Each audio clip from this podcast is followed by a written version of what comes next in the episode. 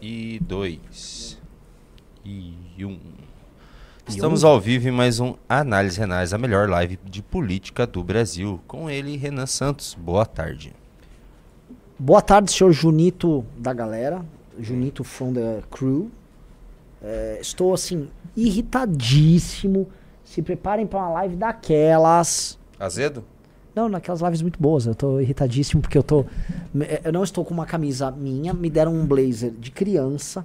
Então, minha, olha, olha a altura. Eu, eu uso blazer de criança desde que começou suas lives, olha só. Então, eu tô com blazer de criança, eu tô com um negócio. Assim, tá absoluta. Tá ridículo. Eu tô, ó, ó, tô esticando aqui. Não é mais fácil fazer sem blazer? Não, é pior. faz com blazer. Não, não, vou fazer sem. Tá, faz sem. É pior, assim, é, Só é pior. deixa eu avisar uma coisa. O pessoal fica, ai, Junito tá a terceiro dia seguido com a mesma camisa. Tem um motivo que eu só uso essa camisa agora nas lives. Eu só vou usar essa camisa na live. Tem um motivo, eu não preciso explicar porquê, né, galera? Uhum. Pelo amor de Deus. Vamos ah, lá, então... quero like na live. Pede like na live, Renan Santos. Like na live, galera. Então pronto, vamos fazer de, vamos fazer de camisa? Porque tá, assim, não é, não é exatamente deselegante, mas, né? Vamos hum. que vamos. Começando aqui, pessoal! Pessoal, que governo ruim. Que governo Que governo ruim. Que governo ruim. Eu vou começar por algo que eu acho que é, é, é até interessante a gente comentar, tá, amigos? Que é o seguinte. Houve a famosa reforma tributária que foi discutida no primeiro semestre, envolvendo o IVA. Na época, o Kim votou favoravelmente, até. Acho que a gente chegou a meter processo em alguém, ou o Kim meteu. Falaram que o Kim se vendeu por, por emenda, lembra? Pois bem, mandaram pro Senado a proposta. E o Kim na época previu: ó, há uma chance do Senado deturpar ela toda, a reforma piorar. Tá? Adivinha o que aconteceu? A reforma ficou um lixo no Senado, um lixo, lixo. É, passaram um monte de jabuti, várias proteções regionais. Aquela ideia de ter uma reforma que é, fosse, vamos dizer, amigável com os estados produtores e tal, não teve. Então, na prática, ela vai voltar com as alterações para a Câmara. Imagina até que o Kim vai votar contra agora a reforma. O PT conseguiu a proeza, tá? Ele a liderança do, deles no Senado, eles conseguiram a proeza de estragar uma reforma que não era deles, essa reforma tributária não veio do petismo, uma reforma, inclusive, que veio do governo, ela estava rolando no governo Bolsonaro, mas assim, os caras não se seguram. Eles não conseguem. Segunda coisa que está acontecendo, que aí é importante a gente também uh, colocar aqui para vocês. Tá rolando, né? Rolou ontem um encontro do embaixador de Israel, e aí o senhor Bolsonaro foi lá. Era uma reunião especial com o Bolsonaro, ou o embaixador de Israel queria se encontrar com o Bolsonaro. Não, o Bolsonaro que fica agora igual um, um fantasma rondando lá na Câmara, é, ele foi lá e se meteu na reunião, mas ele se meteu com uma jogada de mestre ali. Porque ele entrou na reunião, e ali é o seguinte, a gente fala, né, a gente fala verdades sobre o Bolsonaro, mas aqui é o seguinte, ele entrou de gaiato ali, ele não ia ser expulso da reunião nem nada, e obviamente o Brasil teve uma postura bastante é, pró-Israel durante o governo Bolsonaro, às vezes mais até do que deveria em alguns momentos. E o ponto é, ele participou da reunião, isso irritou demais o petismo. Estão agora falando em expulsar ele, o Lindbergh falou em expulsar o embaixador de Israel do Brasil. Enquanto está tendo atos na Câmara dos Deputados pró. Não digo ainda assim, pró-Hezbollah e pró-Hamas, mas vamos assim, se aproximando aí de uma linha que cruza certa razoabilidade, para eu ser aqui bem Júlio, estou sendo bem cuidadoso nas minhas falas, tá? E também no momento em que a Polícia Federal, numa operação, prende é, integrantes do Hezbollah que iam fazer um atentado terrorista em território nacional. Ou seja, assim, o Brasil está se tornando oficialmente um Estado amigo de grupos terroristas. Isso não é mais sobre isso. É, é, não é sobre guerra, não é sobre questão palestina, não é sobre solução de dois estados. A gente está falando aqui de um governo que, além de estar se posicionando de maneira burra e queimando o filme do Brasil lá fora, ele cai no bait de um cara como Bolsonaro e começa a se tornar frontalmente inimigo do Estado de Israel. Vou colocar aqui uma, uma coisa, tá? Olha só, o Estado de Israel, eu não sou um cara assim, ah, é, viva sempre Israel. Não, Israel é para mim é um país como qualquer outro. Eu não faço parte daquela comunidade de pessoas que ficam, ah, viva um leão. Sabe aquele, aquele sempre aquele meme, tem um leão, rugido, não sei o quê. Eu não sou esse cara. Israel, para mim, é um estado que tá lá, tem suas qualidades, elas são muitas, tá? É composto por um povo inteligentíssimo, muito capaz, tem todas as qualidades que você possa imaginar que tem, e também tem seus defeitos, como todo Estado tem. Ainda mais sendo Estado que está permanente em estado de guerra, que tem que se defender, tem que atacar, é, é da vida, tá? Agora, é, é, mesmo não, ah, não tô aqui para ficar fazendo defesas apaixonadas, Israel foi alvo de um, um ataque terrorista monumental, grotesco, e os adversários de Israel não é que eles estão procurando uma solução dos dois estados também. Eles querem aniquilar Israel. Eles querem varrer Israel do mapa. Então é um tipo de briga aqui que já não é uma briga que, se você for tentar se posicionar de maneira racional, não é a briga que vai. Ah, olha só. Entendeu? Não é. Entendeu? A gente sabe que quando um cara começa a ficar muito, muito anti-Israel nesse jogo, o, o, a posição dele não é sobre eventuais crimes de guerra que acontecem, mas sim sobre lutar com todas as suas armas pela destruição do Estado de Israel. Segunda coisa é, não só o Estado de Israel, mas o povo judeu como um todo são muito influentes. Isso é um fato, tá? E ele, assim, eles estão contando com o apoio dos Estados Unidos, estão contando com o apoio da Europa, de boa parte do, do chamado mundo livre. Vale a pena para o Brasil comprar essa briga? Estou aqui sendo agora meramente utilitário. Vale a pena para o Brasil comprar essa briga? Eu não acho que tá valendo a pena pro Brasil comprar essa briga. Não vai, assim, já não valeu a pena pro Brasil comprar a briga da Rússia ali com a Ucrânia. Eu não sei o que que tá valendo pro Brasil a pena em nada em termos de política externa com o governo Lula até agora. Em nada. Os caras botaram a gente absolutamente submisso à China e à Rússia, com Lula cumprindo um papel ridículo. O que, que a gente ganhou até agora? A China já investiu 100 bilhões aqui em infraestrutura? Cadê? Não veio dinheiro de chinês até agora. Fomos reduzidos, tivemos nosso espaço na prática nos BRICS reduzido. Entrou a Argentina, entrou outros. Nossos parceiros comerciais aqui na América do Sul estão se tornando parceiros prioritários da, da China. E aí, não vem nada. Com a Rússia, mesma coisa. História, o que, que a gente ganhou com essa história? Agora, assim, não é que eles estão defendendo o mundo árabe, eles estão defendendo, vamos ser bem direto, o Hamas. Tá valendo a pena? Eu não, tô, eu não estou entrando num debate valorativo que poderia entrar, que já é horrendo pro governo brasileiro. Não tô entrando nisso. Eu tô querendo, assim, entrar na cabeça de um cara que, assim, é meramente utilitário. Tá valendo a pena? Eu acho que não tá valendo a pena. Essa história tá só ridícula pro Brasil. Não libertamos ninguém. Não fiz nada. Tá só ridículo. E aí eu fico vendo comentaristas políticos, pessoas que foram amigas minhas, com posições, que estão chegando ao ponto de criticar a, a, prisão dos terroristas do Hamas, como aconteceu no, nessa semana. Vocês devem ter visto isso. Eu falei, eu não acredito que eu tô vendo isso. Ah, se o Mossad ajudou a Polícia Federal aqui, porque o Mossad não previu o que ia acontecer no dia 7. Você viu isso, né? Vi. Meu Deus, que nojo. Eu, eu não acreditei que o cara falou isso. Que, primeiro, o que, que o cu tem a ver com as calças? E segundo, é sério que você está levando a discussão para esse campo? É o pior campo possível para levar essa discussão. Ora, que bom que o Mossad impediu isso aqui no Brasil.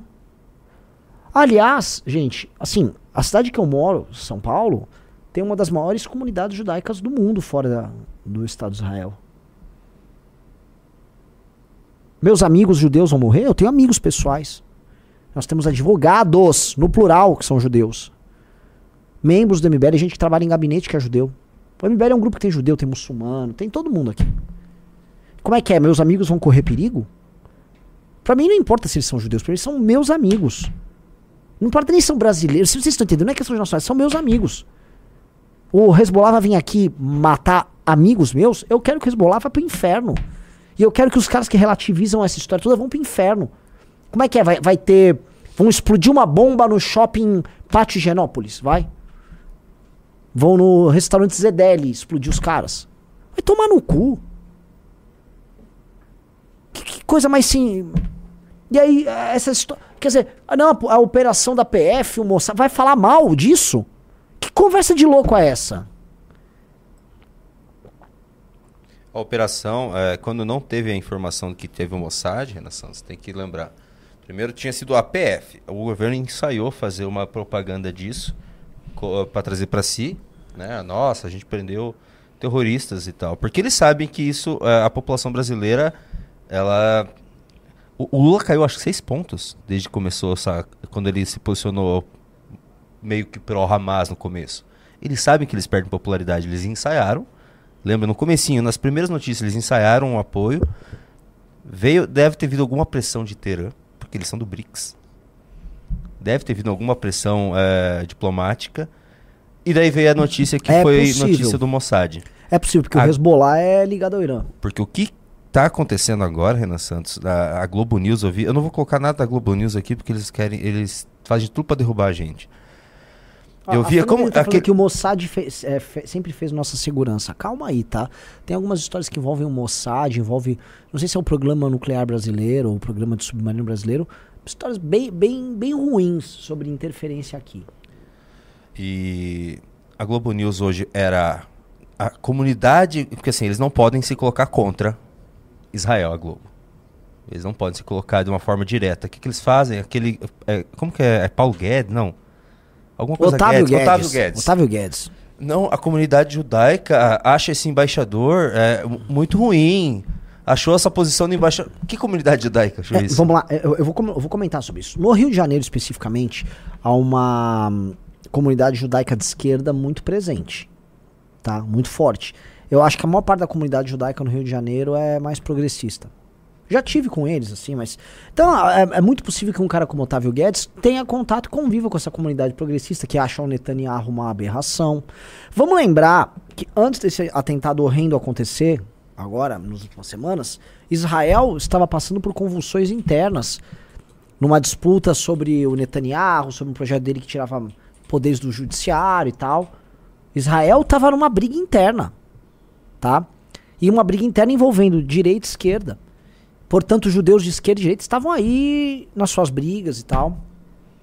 Então, é, o que ele descreve ali é, uma, é algo parcial por parte de, um, de elementos da comunidade judaica, que eu imagino que seja do Rio de Janeiro, que ele tem contato, que o Otávio Guedes é lá do Rio de Janeiro.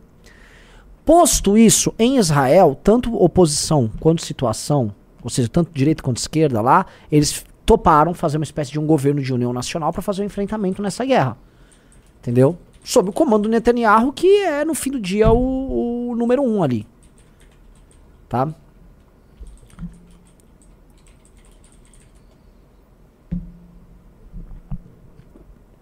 O pessoal tá perguntando sobre um pandeiro aqui. É, realmente vieram me perguntando um pandeiro, porque um rapaz me deu um pandeiro do Corinthians. É, e eu tava com o pandeiro e eu deixei, acho que ali com a Jennifer. Depois, porque eu não encontrei o rapaz de novo. Aí tem que ver ali, deve ficar ali com a produção. Em algum momento a gente acha o pandeiro, mas Sim, agora, por sim. favor, parem de spamar. É, vamos lá. Continuando, pede like, estamos com 1.100 likes. Com E 2.400 2.400 pessoas em o que? Em 13 minutos de live? É, tá bom. Vai Tá bom, não, não. Agora é o seguinte, vocês têm que dar like, vamos crescer essa live aí. Já tá? que a gente tá falando nisso, an- antes da gente continuar, eh, veja que a gente começou com 10 likes, que é o número do d- 10 clubes, que é o número do... Que é o nome do, do Arthur Duval, tá? Eu acho justíssimo a gente meter 10 clubes hoje também, não entrou nenhum Ih, clube sob minha gestão e do Junito. Então, se eu não mereço o Junito, no mínimo ele merece. Vocês gostam do Junito. Então, Vocês gostam mais o, de mim. o Bahia tá me zoando no começo da live. Faz mais do que 10 clubes aí, Junito. É, Puta que é pariu, cara. Eu só digo uma coisa, cara. Em nome disso aqui, entrem no clube. Que bela bandeira, É, é né, linda essa bandeira. Oh, eu, sério, eu me pego apaixonado por essa bandeira. Eu. ah, putz, eu- é sabe qual é a desgraça? É que eu tenho que falar de outros temas aqui. Eu passaria, juro, uma hora no programa falando só sobre a bandeira. Só sobre a programação visual da missão. Isso aqui é, são cores, a bandeira é uma programação visual de um partido sério, Junito. É de um partido que vai disputar a presidência da República, disputar as cabeças. É um partido que vai ser estudado nos livros de história, tá? Isso aqui é histórico, tá? Então bora lá, vamos começar a tratar do assunto. No dia de vitória, do- ah, vitória, né, entre aspas, do Lula no Congresso, aconteceu isso aqui, Renan Santos. Ah, teve um evento que, que eles estão fazendo isso no mundo inteiro, né? As embaixadas de Israel no mundo inteiro, a Gal Gadot fez agora, também em Sim. Hollywood, que eles mostram as imagens do próprio Hamas que eles divulgaram no dia 7 de Sim. setembro. É, Bolsonaro apareceu para a apresentação dessas imagens. Apareceu alguém. o- não era proibido ninguém do Partido dos Trabalhadores ir lá. Exato. É, e assim, isso foi um evento que eles estavam organizando para mostrar as imagens. Pra, ali tinha imprensa, tinha deputados, acho que tinha senador também, não tinha, Junito? Tinha lideranças partidárias. E aí tava o Bolsonaro, que hoje é um cara que tá inelegível, mas que se tornou uma espécie de garoto propaganda do PL, do Valdemar. Então o, Valdemar, o Bolsonaro aproveitou e foi lá. E justiça seja feita. Ele sempre se colocou muito pro Israel. Muito. É, O Bolsonaro já se colocou de maneira pró-Israel, de maneira é, deletéria aos interesses do Estado brasileiro. Exato. Ele, ele estava defendendo ali ó, a ideia, como é que é? Acho que era é, mudar a, a embaixada brasileira para Jerusalém. Ah, e nem né? cumpriu também. Com, ele, ele não cumpriu. Mas assim, irritando todo mundo árabe desnecessariamente. É. Você pode ser parceiro do Estado de Israel e é, é- é como se fosse uma parada assim. Tipo assim, ó, o, o- o- eu falo, ô Junito, me faz um favor aí, me arruma um café, por favor. E aí o Júnior vai lá e resolve assaltar um banco pra comprar uma fábrica de café pra mim. Eu falei, gente, eu não preciso só queria um café. Aí o Júnior, não, não, eu arrumei uma briga com o mundo inteiro pra te trazer todo o café do mundo. Eu falei, eu não preciso de tanto carinho, Junito. Você está enchendo meus culhões. Só queria um café. Era isso. Sabe? O, o Bolsonaro, tipo, ah, eu gosto demais de vocês, é, I love you, Trump. Tipo, para. Menos. Né? Então, assim, aí depois, é, depois desse começo conturbado, em 2019 eu vi isso com a comunidade muçulmana, as coisas se resolveram. E atrapalhar, inclusive, as exportações da agricultura brasileira. Tá? Aí as coisas foram se resolvendo, foram acalmando, mas né, tempos de I love you, Trump. E depois disso, eu vou colocar aqui um tweet do. Que eu acho que ilustra melhor o que aconteceu. Eu vou colocar o tweet do Lindbergh aqui, Renan Santos. Gravíssimo, assim, esse tweet do Lindbergh, sendo o Lindbergh quem ele é, um quadro importantíssimo do PT, eu me assusto que isso não tenha virado notícia em todo o país.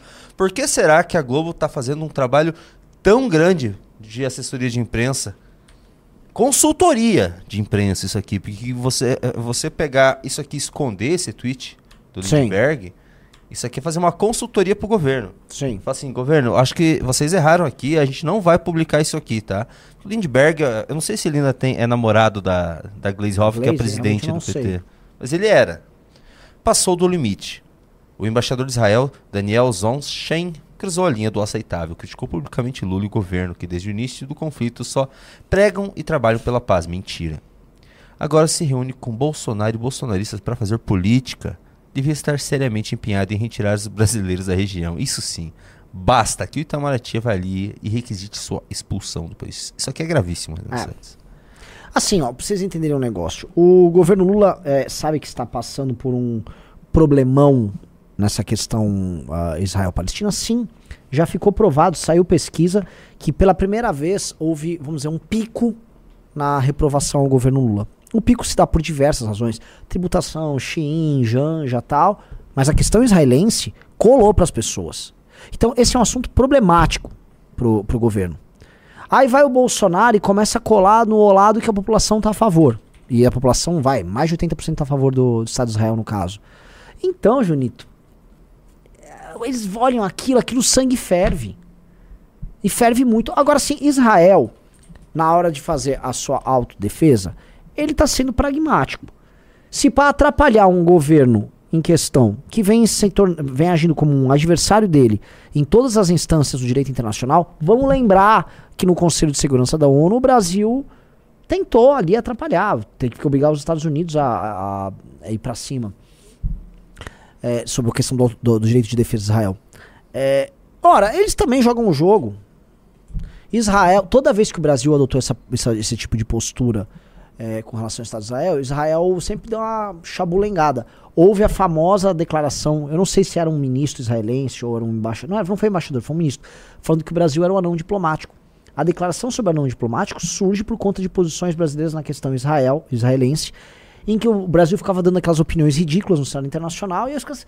O Brasil. anão Esse ministro usou 7x1. Você lembra? Hã? Ele usou 7x1 também. Usou? Não Você lembro. não lembra? Não. Pô, ele, ele falou alguma coisa do 7x1. Ah, toma aí, vocês tomaram 7x1. É, vocês cara. não lembram, é da mesma Não época. lembro. É, então, mas assim, buscar aqui. é humilhante. É humilhante. Então, assim, Israel tá numa, numa guerra, que é uma guerra de caráter existencial pra eles. Entendeu? E eles, cara, tão assim. Sabe o que, que é que me parece história? São adultos. Israel é adulto, bo- boa parte dos países do mundo árabe são adultos. O, Os Estados Unidos são adultos, países europeus são adultos. O que, que eu chamo de adultos? Pessoas que lidam com a realidade como ela é. E o Brasil é uma criança que fica lá assim, ó, eu quero, quero ganhar um prêmio Nobel da Paz pro Lula. Paz, paz, paz, viva o Hamas, paz, paz. Ah, peguei aqui. E aí o mundo real, com os adultos, fala assim, ó, cala a boca aí, ô criança. Já encheu o saco. Você tá fazendo muito barulho. Vai pro quarto. Diga, o que você tá rindo aí, Junito? Agora eu tô- peguei aqui, eu tô rindo de novo. Lembrei que foi em 2014 o Brasil é, é, falou que as, os ataques de- em Gaza de Israel eram desproporcionais. O ministro de Ó, Israel bem-vindo falou, ao Clube Alcides. O ministro de Israel Número falou: 11. desproporcional é um resultado de 7 a 1 na Copa. 2014 isso. Com a Dilma, né? É, cara. Foi depois de ter chamado o Brasil de anão diplomático. É O porta, foi o porta-voz dos Ministérios das- das Relações Exteriores de Israel, Igal Palmor. É isso, cara. Assim, o Brasil fica tomando, é, fica tomando essas escovadas internacionais, tá? E fica pagando mico. Agora, o que que eu digo? O que que eu digo, né? É, são as opções que a esquerda brasileira toma. Há de se convir, tá? Corta para dois, que a esquerda brasileira é, ela é muito coerente, há certa coragem é, em manter a defesa, vamos dizer, tão consistente ao longo dos anos, de posições profundamente impopulares e que com o tempo se provaram, na maior parte dos casos, errada. Tá? É, erradas, no caso, no plural, desculpa. É, a gente vai desde posições sobre aborto, sobre legislação é, penal, sobre combate a- ao crime e também posições no cenário internacional. Assim, eles erram com uma consistência é, impressionante e mesmo diante das evidências que esses erros atrapalham eles em termos eleitorais, eles mantêm, eles persistem no erro, basicamente mantendo suas afiliações aos movimentos de esquerda ao redor do mundo.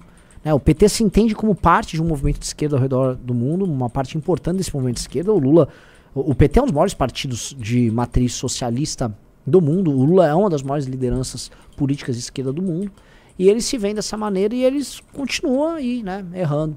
A gente paga a conta dessa coerência deles? Obviamente nós pagamos a conta dessa coerência deles, tá? Mas impressiona a consistência. E por que, que eu digo que impressiona a consistência? Aí eu já vou fazer o, jogar aqui o problema pra direita, né? Porque do outro lado todo mundo é muito inconsistente. Você pega um político do centrão, qual é a natureza de um político do centrão? A consistência dele em aderir ao governo, não importa qual, é impressionante. Mas disso, vamos dizer, em, é, em detrimento de uma consistência ideológica e programática. Ou seja, esse político do centrão, ele vai apoiar um governo que vota A, depois um governo que, um governo que vota B, depois um governo que vota C. O importante é a grana cair. Do outro lado, você tem a direita, que é inconsistente. Que é inconsistente, que realmente não acredita e não pratica aquilo que fala. Basta ver o governo Bolsonaro, que é o governo das traições. Então, nessa consistência, eles mantêm militância. Eles mantêm uma estrutura política sólida, criada tanto dentro quanto fora do Brasil, mesmo defendendo posições que, em muitos casos, são indefensáveis. Elas são sequer, vamos dizer. é, elas sequer possibilitam sua própria defesa, tá? Ah, deixa eu avisar aqui, galera, pra todo mundo que entrou no clube, tá? Entre no clube, você vai receber essa revista autografadíssima. É linda essa revista, cara. É a melhor de todas. Eu ainda não vi os textos da nova, tá, Junito? Não sei se você tem alguma prévia pra dar. Não, não, só dos que eu li. Não tô fazendo, eu não faço mais, mas eu ainda tenho acesso, eu li e estão sensacionais. O Paulo Cruz também. Que é, é- é o meu autor preferido. da Ele é muito bom. É o meu autor Ele é muito bom, ele é muito bom. Então, é muito então bom. você eu sei que você fica triste quando eu falo isso. Que você fica com ciúminho. e- Não fico, pelo amor de Deus, do Paulo Cruz. É. Não, nem tenho como ficar que os textos dele são foda, cara. Não, não, não. Eu, eu acho o seguinte. E, é, hoje, né, é, tem um quarteto ali que tá voando, que é Rig, Paulo Cruz, ah, o Russo e o Orlando. Orlando. Ah, Orlando. Mas assim, você tem- você não tá dando atenção pro nosso russo aí. A evolução do russo ao longo do ano, não só em conteúdo, mas em estilo, ela é impressionante. Ah, em estilo eu não entendo, né? Vamos continuar o assunto? Vamos continuar no assunto. Bora, bora. E você estava falando aqui que a esquerda ela é muito, como se fala, é ideológica. Isso entra em conflito agora, né? O que, que eles vão. Eles vão seguir a linha ideológica e perder votos, vamos dizer assim? Vão. Você acha mesmo? Porque assim, ele- o, o Boulos fez isso. Hoje ele fez isso. Ontem, na verdade, né? Esse evento foi ontem. O pessoal fez o evento ontem, Renan Santos. O pessoal foi- fez um evento ontem lá na Câmara dos Deputados. Pró, assim, né? O pró-Palestina. Mas olha só o que que estavam cantando lá, Renan Santos. Bora, deixa eu ver. Com presença do Boulos, claro.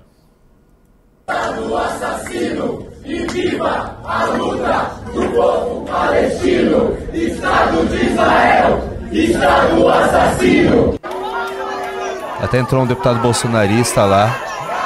E o Bolso foi pra cima e ch- foi chamar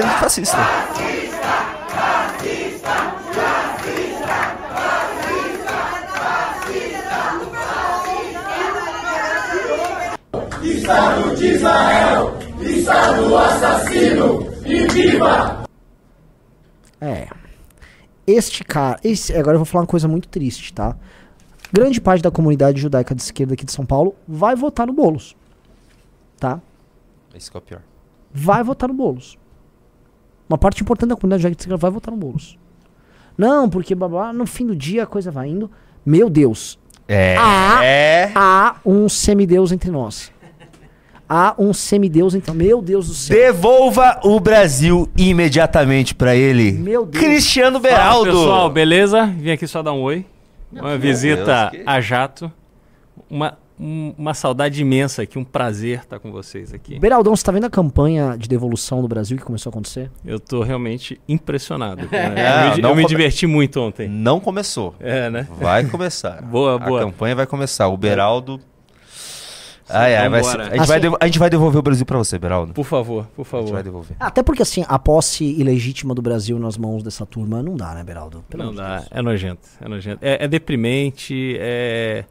Cara, é, é muito nojento. Você vai. Quanto mais informação você tem, mais nojo você tem dessa turma, cara. É surreal. Agora, só pra entender o negócio, pro público ficar sabendo, você aceitaria essa missão? Renan, todas as missões que você me confiar serão aceitas e executadas com o maior nível possível de dedicação e empolgação. Tenha certeza disso. Então, eu acho, meus amigos, vocês têm que trabalhar muito, não só pra coletar assinaturas.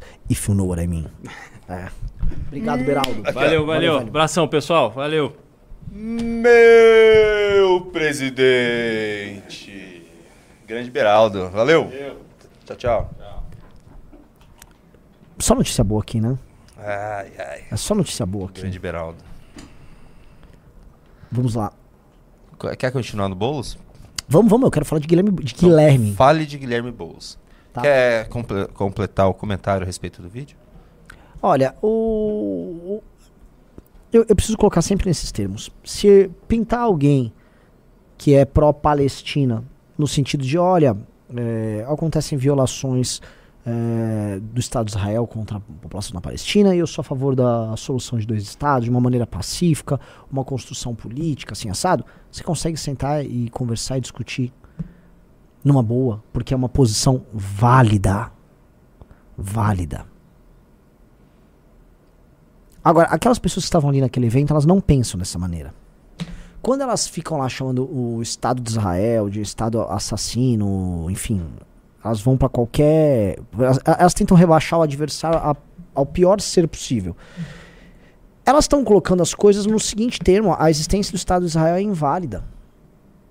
Tente. Assim, houve um debate daquele André Last com um outro rapaz, um de, esque- um de esquerda, que até foi no André Marinho outro dia, que é um cara de esquerda pró-Palestina. E aí a pergunta final do Last foi na, na seguinte linha: tá, mas vamos supor que foi criada a solução de dois estados, você continua perma- continuaria permitindo a existência do Estado de Israel? Cara, mano. Então calma. Precisa ser colocado aqui: essas pessoas não são a favor sequer da existência do Estado de Israel. Eles sabem que, vamos dizer, ah, o caminho é a destruição total e completa de Israel. Isso precisa ser dado. Então, assim, como é que você vai ter paz? Vai... Não vai ter. Então, aquelas pessoas não estão lutando por paz, não tem amor, tem nada. Aquelas pessoas ali estão defendendo uma agenda que vem rodando em todas as democracias do mundo, que é uma- agenda pró-destruição do Estado de Israel. Ponto. E eu acho que isso tinha que ficar claro. Eu só não queria que as pessoas fingissem que não é sobre isso. Porque você- quando você deixa claro, você faz com que desde o eleitor até os formadores de opinião entendam o que está rolando. É ou não é, Junito? Exato. Ó, você quer defender. Olha, eu só, eu acho, tal, o fulano de tal, tem que tomar cuidado pra não fazer cortes, né? Eu, esquerdista tal, acho que o Estado de Israel precisa ser destruído. É a minha opinião. Ele precisa ser eliminado. Ó, não tem mais Estado de Israel, aqui é, se torna lá, um Estado palestino só. Conforme diz a música From the River to the Sea, Palestina will be free. Fizeram versão brasileira dessa música. O Fizeram? pessoal- O pessoal, fez uma versão brasileira da música. Sério? Continue que eu vou colocar a música dele. Então, assim, é... sejam honestos. Porque aí o pessoal fica assim. é, é, eles ficam criando subterfúgios pra esconder essa posição, que é uma posição que eles têm. Ah, Renan, você acha essa posição válida? Veja, assim, a posição que envolve a eliminação de um país. E, em geral, quando se elimina um país, você acaba eliminando o seu povo. então, é, é, vocês acham essa uma posição válida? E veja, eu entendo todo o drama que envolve a questão palestina, as assentamentos, brigas. Você tem imagens horrendas de ambos os lados, tá? Mas eu, o que eu não tenho aqui é a aceitação por uma perspectiva que aqui, falando aqui de pessoas que moram no Brasil, que envolve a guerra e a aniquilação de um determinado inimigo de maneira tão confortável, sentado nas suas poltronas aqui no Brasil, assistindo de longe e falando, né, vou fazer minha parte aqui para ajudar a opinião pública a defender, vamos dizer, a destruição de um país como um todo. Eu acho isso perverso, tá? Perverso. Ó, Antes ó, de continuar, agradeço pessoal- ao Arthur. Agradeço ao Arthur por ter entrado no clube. obrigado, Arthur, bem-vindo ao clube, Arthur tá? e Alcides. Arthur e Alcides entraram, tá? As do- dois com letra A. Cara, olha só, mobilização. O Beraldo veio aqui. Entrem no clube pelo Beraldo. Pelo Beraldo, entrem no clube. Bora, bora que bora. Estão falando que o Kim tá em debate. Aonde quem tem debate? Ah, eu não sei. Aonde que ele tá em debate, galera? Ninguém- Aonde, gente? Me fala passou. aí, que, o Kim, que a gente já entra. É, Quem, quem, quem queremos quem, eu não sei o que tá acontecendo. Tá, alguém explica, por favor? Onde que o Kim está em debate? Que eu não sei. Tá, só falta que eles estão mentindo.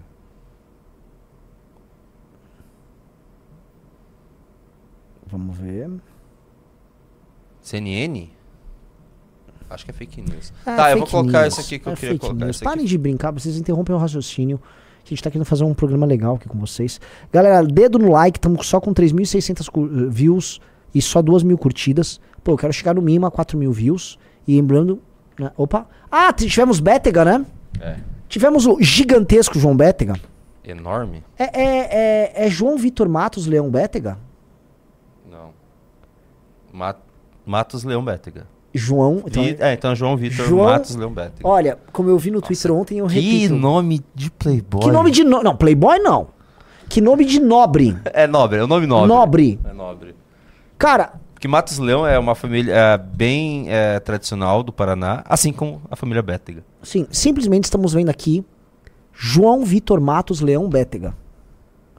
J- Olha que, que nobre. Se o povo do Paraná não me eleger um sujeito chamado João Vitor Matos Leão Bétega, o povo do Paraná não sabe o que tá fazendo.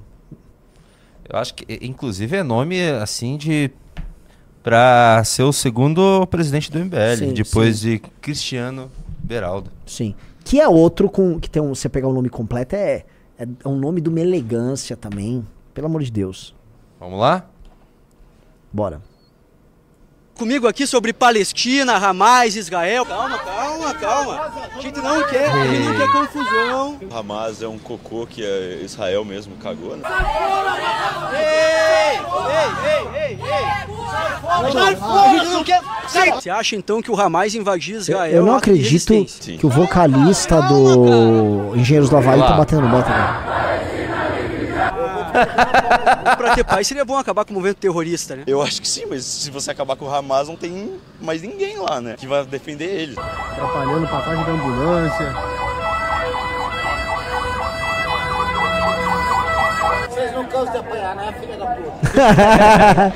Direito fazendo secessão. Ué, mas é democracia, cara, um debate. É que com o Hamas não tem democracia, né? É muito amor, é muito amor, hein, amigo? Eu preciso muito. Você viu? Só que é, é um negócio meio burro essa parte, porque é do rio ao mar, Palestrina livre já. Parece- daí Teria que ser do rio ao mar. Palestrina livre já. Enfim. Gostou, Renan Santos? É, assim, Palestina livrejar, rimando como livro amar. É, é o pessoal. E olha que esses, eles são os poetas, os loucos, os desajustados, né? Pô, tá, ficou meio ruimzinha aí essa, essa musiquinha. Entrou mais um aqui, mais um clube bem-vindo, muito obrigado. Falta pouco, faltam sete pra gente igualar o demônio do Val, tá? O sempre perverso do Val. Que perverso. O inimigo do povo, Arthur Duval, tá? É... Bateram no nosso João Vitor Matos Leão Bétega. De novo? É. Agora sim, é, que fase nós estamos, né? Que fase nós estamos? Eu gravei um vídeo, né? É, saiu no canal Azul, e o vídeo eu, abordo isso. A gente tá realmente trabalhando e crescendo e fazendo uma lição de casa certinho. E os adversários estão só se lamentando, Junito. A gente reagiu ontem a isso. Nossa, o lamento. Hoje o Holly tava lá assim, né? Não, o ministro do Lula, envolvido num escândalo de corrupção, que é da União, né? Se encontrou com um membro do MBL. Veja só. Dando a entender o que, Holly? Que a gente é corrupto, a gente é ladrão? O nível que o cara. Um cara que sim, que fica tirando foto com o Valdemar, fica puxando o saco do Bolsonaro, são dois ladrões. O nível que o cara precisa descer pra ficar atacando os amigos. Aí você vê na postagem, nos comentários, o cara todo trau- traulitado. Pra que isso? É esse o nível que eu cara assim. O, a- o- aquele rapaz que. Não sei se ainda mora com ele, mas é o melhor amigo dele lá, o Pavanato. Ficava lá naquela linha. é, como é que é? É, Como é que ele falou? Que a- ele, ele deu a entender que a Amanda fingiu, a Amanda simulou o, o, o ataque que fizeram à própria casa. Aí pegaram o cara. A polícia pegou o cara. A polícia, comandada pela Secretaria de Segurança Pública do. Qual é o nome do, do, do Derrite? Aí ele fala que é mentira. E aí eles vão tirar foto com o Derrite. E tiram foto. E sim, você está tirando foto com o, o secretário de segurança responsável pela prisão dos caras que você falou que foram invenção nossa. Eles nem coram, porque assim, é, é aquela lógica assim, entrei na lógica do bolsonarismo, qualquer mentira tá valendo, tô mentindo aí. Só que as pessoas, mesmo bolsonaristas, estão percebendo. Elas estão percebendo. A Amanda, já já ela passa o no Instagram, né? Já já. Sim. Já manda, já já passa ele. Ela já já busca o Pavanato, já já ela busca lá o outro. Tá? Tem vídeo da Amanda pra colocar aqui no ar? Vamos botar. E outra coisa aqui, eu vou falar uma coisa, porque todo mundo sabe, tá? Que certo, as pessoas desenvolvem conteúdos em rede social e são bons, ninguém faz nada sozinho. Então eu vou pedir pra esse cara, vem aqui Bahia. Porque o, o conteúdo, você vai assistir o da Amanda aqui, porque você, o Bahia, trabalha com a Amanda bem pra caramba. E eu sei que vocês fazem, ai, odeio o Bahia tal, mas assim, se há algum ódio ao Bahia, é, é- é por inveja, porque esse rapaz aqui é sucesso em pessoa. Vamos assistir o vídeo dela aí, porque puta trabalho que esse cara faz. Vocês conhecem eles da live, mas além da live, ele é o cara que coordena as redes sociais da Amanda. Obrigado. Parabéns Obrigado, mesmo, obrigado. puta de um trabalho. Pera aí, deixa eu só arrumar a câmera de vocês antes de colocar. Agora sim. Oh, oh, oh, oh, Ei, oh, oh, oh. É que, é que o Instagram, ele é muito ruim, cara. É, é realmente é muito ruim pra O você. player do Instagram, você tem que me mandar o vídeo normal. Muito bom. Aí. E ele vem. E ele Você viu vem... esse vídeo? Vi. Eu não vi. Eu vou reagir agora. Essas imagens da Amazônia, você acha que aconteceu em qual governo ou qual ano? Essa aqui é queimada na Amazônia, essa aqui é, é Manaus como ficou pós-queimado. no governo do Bolsonaro.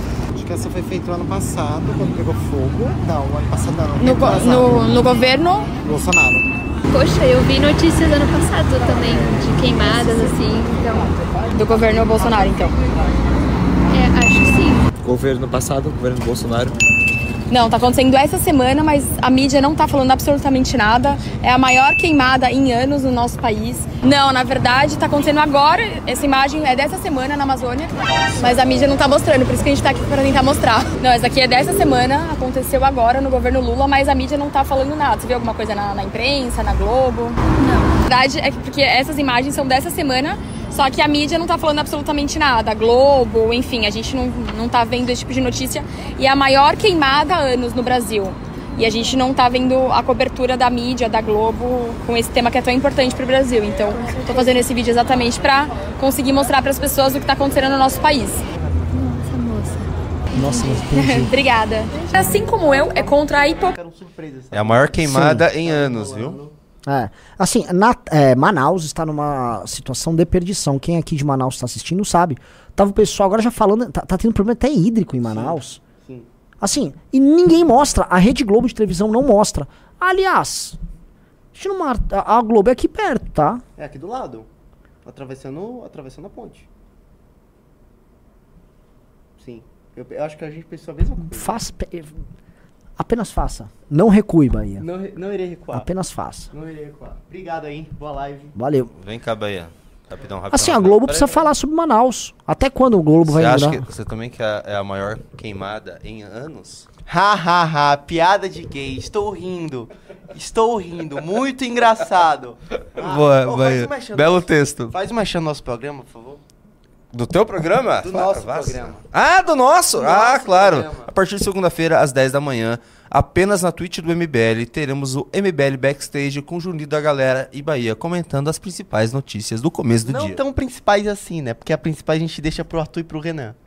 E o Renan tá dando risada por algum motivo. Tô, dando eu tô, motivo. mano, o Arthur no grupo da Nacional mandou uma piada aqui brilhante. Não posso explicar, não posso contar, mas ela é muito boa. Muito Boa. boa. Ele brilha? Ah, Arthur é muito bom, né, Então, cara? Vamos continuar. Renan Santos, eu não sei mais o que tá na pauta, deixa eu ver aqui. Você quer alguma coisa? Falar alguma coisa? Ah, eu ia falar do Dino também, mas agora já passou. Já passou Cara, eu ia falar do Dino em Portugal.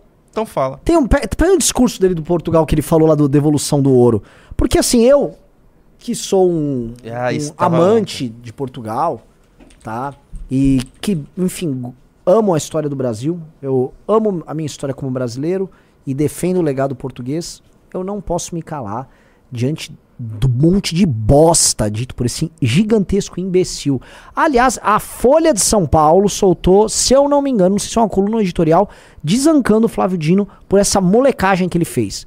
Ele foi num país amigo, que é Portugal, que mais do que país amigo, é o país que nos criou, é a cultura que nos criou, é um parceiro histórico e sempre será. O Brasil nunca vai poder se dissociar de Portugal. Nossa língua se chama português, tá? A genética do Brasil. Tô falando aqui, ó. Nós, geneticamente falando, praticamente todo mundo é português no Brasil.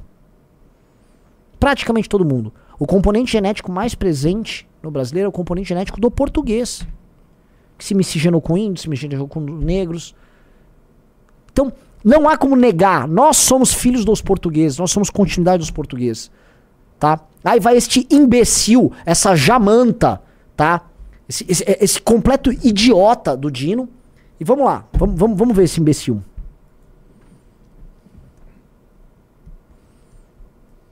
viram é, no aeroporto de Lisboa dizendo ah, vo- ah, brasileira imunda, suja, alguma coisa desse tipo. E ela diz assim no vídeo: é, vocês estão invadindo Portugal. Bom, se for isso, nós temos direito por reciprocidade, né? Porque em 1500 eles invadiram o Brasil, nós estamos tudo de acordo. Olha o conceito. E, e concordo até que eles repatriem todos os imigrantes que lá estão, devolvendo junto o ouro, de ouro preto, e aí fica tudo certo, a gente fica kit. Mas por que que isso acontece? Uma senhora jovem, uma jovem mulher, é, por que que isso acontece? Por essa ideia de que vale tudo. Viram? Pausa. Esse cara que tá fazendo essa piada burra é ministro de Estado. Ele é ministro da Justiça no Brasil. Ora, existem problemas de portugueses que são xenofóbicos no Brasil. Já não é de hoje que tem problema. Já não é de hoje, é bastante tempo que tem problema. Assim como há problemas com toda a comunidade de imigrante. O brasileiro está imigrando para Portugal. Há problemas sociais ligados a brasileiros lá. Há também problemas sociais ligados a brasileiros. Normal. E você vai ter sempre uma determinada tensão entre a população local e nativa e os imigrantes. Agora, vamos sempre lembrar, né? É, Portugal está recebendo essas pessoas e Portugal recebe bem brasileiros. Posto isso, posto isso, a resposta de um homem público que no fundo está representando um governo que é o governo brasileiro, não é de forma alguma resposta válida em nenhum termo. Em termos diplomáticos, é uma resposta vagabunda. Em termos de defesa da população brasileira que mora lá, é horrível, porque ele compra uma briga que ele não vai conseguir sustentar e cria um acirramento desnecessário com o povo português que recebe brasileiros lá, tá? Três, agora em termos históricos, Me explica aí o seu conceito de Estado brasileiro para ele ter sido invadido pelos portugueses. Os habitantes nativos do Brasil não tinham sequer o conceito de Estado. Muito menos o conceito de Brasil. Eram tribos em profunda em profundo dissenso, em briga, um matando o outro. E o português foi mais um elemento que chegou ali, em outra fase de desenvolvimento histórico, tecnológico, etc e tal. Se embrenha nisso, se mescla com esse índio, estabelece ali a colônia e estabelece aquilo que se tornou o Brasil. Ele não invadiu nada, porque não havia jurisdição de ninguém. Ele não invadiu nada, porque não havia jurisdição de ninguém. Segunda coisa, essa ideia da devolva o nosso ouro. Que o nosso ouro, cara pálida? Que nosso ouro, cara pálida? É, essa é uma burrice. E é que eu falo que vai ter gente aqui no chat. É, nosso ouro, né? O cara, lá, chama assim. João Pereira da Silva tá aqui no chat falando português. É, é meu ouro. O português me roubou. Não, você é filho do português, seu débil mental. Seu jumento grandiloquente. Pare de falar nesses termos burros, porque você só se constrange e vira um Flávio Dino aqui. O Brasil era colônia de Portugal. Aquele ouro pertencia, no fim do dia, à coroa portuguesa. E mais, os teus bisavós, teu, tá, tá, tô entendendo, né? Os seus, seus ascendentes, eles arrancaram aquele ouro, eles ganharam aquele dinheiro, botaram o dinheiro no bolso, o imposto foi cobrado e levou pra coroa. Então, parem. Porque vocês reproduzem esse discurso merda que vai um Flávio Dino e, e, e coloca ali. Parem. Parem com esta merda. Tá? E o Flávio Dino, você é uma vergonha. Você é uma vergonha pro Brasil em todos os termos. E muita gente já dizia, ah, esse cara, esse cara é muito inteligente. Esse cara só fala merda. A fala dele é a fala de um demente, é a fala de um idiota, é a fala de um estudante de quarta série na escola. Roubaram nosso ouro! Ah, uga, uga! Ah, roubaram nosso ouro! Que nosso ouro, cara pálida? Negócio idiota. Nosso ouro. Nosso ouro. O, a nossa independência se deu com um filho da coroa portuguesa, que foi rei aqui e rei lá, Dom Pedro I. Nosso ouro. Porra, nós somos a continuidade dos portugueses, com os habitantes originais daqui, os índios, com os africanos e com os imigrantes, especialmente europeus, que vieram no final do século XIX e do século XX. Nós somos isso, pô. Não vamos negar nossa história, não vamos negar os problemas. Não vamos negar nossas virtudes. Nós somos a maior experiência civilizacional nos trópicos. Nós temos muito a conquistar. Não ficar com essa mesquinharia ridícula. Mesquinharia ridícula. Parece aquele filho que não dá certo na família, não dá certo na vida e fica culpando os pais para sempre. Pelos próprios fracassos. Tipo, eu sou o Brasil, eu não dei certo, tá? Ah, você roubou nosso ouro. Ah. Seus bostas. Isso é um bosta. O Flávio é um bosta. Um bosta. Isso é coisa de um bosta. É uma vergonha. O Brasil que poderia estar liderando a comunidade lusófona no mundo. Irmão, filho mais velho de Portugal, com outros pais, com Angola, Moçambique, pensando numa construção civilizacional pro mundo, tá aí, roubou nosso ouro. E vai ter gente, com certeza vai ter aqui gente aqui no chat, ah, o Gaúga roubou meu ouro. Ah. Burros! Larga de ser burro, pô. Isso é inaceitável, gente. Isso é, inaceitável. Isso é, é um comportamento. Isso é a versão chauvinista brasileira do, do woke. Isso é, é, o decolonialismo, inclusive com pessoas de direita que tem aqui no Brasil, que tem essa conversa. Uma vez eu peguei um táxi. Sabe aquelas coisas assim, um taxista. Ah, se os holandeses tivessem vencido. Teria acontecido o quê? Vocês acham que o, o Holanda tava voando, a experiência holandesa é, é, aqui no, nas Américas seria sensacional? Não, não seria sensacional. A experiência de sucesso nos trópicos foi a experiência lusitana. Gente, vão atrás de Gilberto Freire, vai. E tenham menos, assim, síndrome de vira-lata das próprias origens. A gente fala português aqui, e nós somos uma nação lusófona, porque só eles conseguiram o que eles conseguiram aqui. Eles descobriram aqui, colonizaram, mesclaram, criaram um tipo de assimilação junto com as populações nativas que holandeses não foram capazes de fazer. Ninguém foi capaz de fazer. Não, tô tomando um pau na guerra do, dos brasileiros, vamos colocar aqui. Né? Que a, a, a, a Batalha dos Guararapes venci, foi vencida por tropas envolvendo negros, índios e, e brancos. Conheçam a própria história, porra. Posso discordar? Ah, discorda aí. Eu, assim, eu acho que a gente deveria. O Portugal tem o dever moral de devolver, devolver todo o ouro pro Beraldo. Aí sim.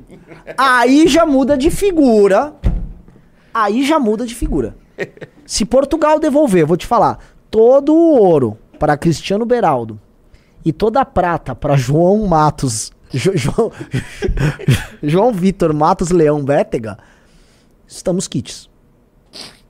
Aí eu acho que aí eu já mudo de lado na brincadeira. O Renan ia me bater, cara. Ele tá preparado pra vir pra cima de mim com tudo, hein? Não, não, é que você sabe, essa história me irrita muito. Eu sei que te Eu vou te falar, eu sou o tipo de, eh, de pessoa. Quando eu era criança, eu tinha seis anos de idade. Cara, eu me lembro que assim, meu pai tinha me falado, Renan, tá, a bandeira do Brasil ela é verde e amarela por causa da Casa Real brasileira, tal, bababá, Habsburgo, não sei o que tal.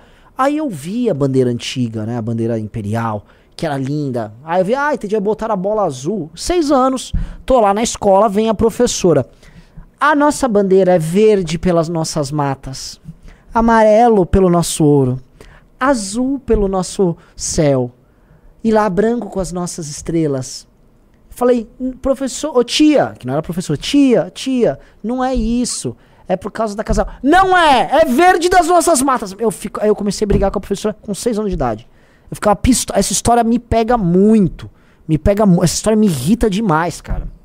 Minha, minha filha tava fazendo juramento à bandeira também dos escoteiros. Aí veio essa parte que tem a pergunta das bandeiras. Ela teve que falar o significado das cores que é usado o, tradicional, né? O oficial de, de hoje em dia. Eu também fico incomodado com isso. É muito, é irritante. Bem incomodado. É muito mais legal assim, caramba, as casas reais ali. Você tira a história do, você tira a história da gente. Exato. Roubam a história sensacional que nós temos. Roubam a história. Um, ó, eu vou comentar aqui, por exemplo, quando a gente for trabalhar a simbologia da missão, né? Tem muita coisa aqui, né? O amarelo é o elemento solar. Agora, uma pessoa acertou, que eu não queria ficar falando nisso, porque isso aí é uma coisa que a gente vai guardar para um vídeo institucional, mas já que falaram nos comentários, isso aqui são as nossas três raças também. Entendeu? Aqui tá o elemento racial, inclusive brasileiro, aqui, as três cores. E a missão no meio unificando elas. A onça como o maior felino, como a nossa capacidade de tomar. Porque a onça é um animal que fere. Ela é um caçador. Portanto, ela toma eh, decisões duras o tempo todo. Ela é um predador, a onça. Ela não é um bicho simpático. Sacou? Ele é indomável. Por isso que ela tem que estar aqui. Porque a gente tem que ser duro, a gente tem que, tem que ir direto ao ponto, a gente tem que fazer o que precisa ser feito. Vamos lá. Imagina você numa conversa com um gringo, ele pergunta qual, qual é o significado das cores da bandeira. O que, que é mais legal você responder? Não, é porque essa aqui é a cor da, da mata ou por, É. isso aqui é a cor da, da casa, é o brasão dos, É. sabe, dos Bragança, aqui é a cor da, do... É, o Habsburgo, brasão de outra é. família. Pô, É. se fuder, é muito mais legal isso. É. Não, não, a nossa, a nossa floresta. Ah, entendi. Vocês não têm nenhuma qualidade enquanto povo, né? Vocês estão basicamente representando minérios e, e- e árvores, né? Então, suas grandes qualidades são qualidades basicamente geográficas. Isso é replicado até na nossa moeda, que é, é, é um monte de bicho em vez de heróis nacionais? Exato. Ô, Junito, perfeito isso aí. Isso é replicado, inclusive, naquela perspectiva que o Bolsonaro tem. Eu já falei isso em lives. E que o Exército Brasileiro tem, que é uma perspectiva de que o Brasil é muito rico por conta de riquezas naturais. Tipo assim, é, nós temos nióbio aqui. Não, nós temos tal coisa ali. Ah, esse é o valor do Brasil. Não, cara, o valor de um país é o seu povo. O valor de um país, o valor de uma nação é o seu próprio povo. E o que seu povo pode conquistar. E aí esse valor ele tem que ser cultivado pelas suas elites, porque são suas lideranças. Imagine o seguinte, tá? O povo grego era um povo virtuoso. O povo grego era um povo sensacional. Tá? Aquelas polis, aquele período da democracia tal. É, Sófocles, Clístenes, cara, Solon. Tanta gente foda. Imagina se quem, quem tocasse a Grécia fosse lá o Arthur Lira. Ia corromper tudo. Imagina se fosse, não, temos uma assim, a elite aqui agora da, a- nós vamos enfrentar, a Pérsia tá vindo nos invadir, tá? Xerxes está aí. Não, não, mas fica tranquilo, quem tá dirigindo a, a, a polis ateniense aqui é o Arthur Lira. É, lá em Esparta estão chegando as, as tropas do Lula. Tá? Lá de Tebas tá vindo o Bolsonaro. O pessoal, puta que pariu, fudeu, né? Vai chegar os persas, basicamente a turma do Bolsonaro ia falar Xerxes, I love you. A turma do Lula ia ver se tinha terrorista no meio. a turma do Lira ia vender Atenas em troca de uns cargos lá em, em Persépolis, e aquilo ia ser conquistado, assim, ia nem ter guerra, tá? Era isso que ia acontecer. Fora que não ia ter nada, aquilo ia ser tudo detonado. Porque é isso, assim, nosso povo, às vezes, parece que não é virtuoso, e tem momentos assim, né, deploráveis, porque olha quem é a elite dele. A elite aqui é deplorável. Hum. Temos o batalhão gay do Carluxo e do Renan Bolsonaro. É. Em Tebas tinha, né? O, como é que é o, o batalhão invencível, os imor... Esqueci agora o nome. Tá. É, mas é. Vamos agora. Chegamos a 4 mil pessoas, Junito. Dedo no like, todo mundo aí. Vamos, ó, não tem nem 3 mil likes, vamos chegar a 4.100, 4.200. Não apenas like, eu gostaria que o pessoal se inscrevesse no nosso canal, nosso humilde canal. Renan É, Santos. ninguém mais se inscreve. Vocês, assim, o carinho conosco não, não tem mais nada. Acabou, acabou. E hoje o Renan não está azedo. Olha só. Ontem, ele, ele- o que? Três lives seguidas azedas? O Rubens mandou aqui. Ah. Estou namorando com o Xerxes, Jair Bolsonaro.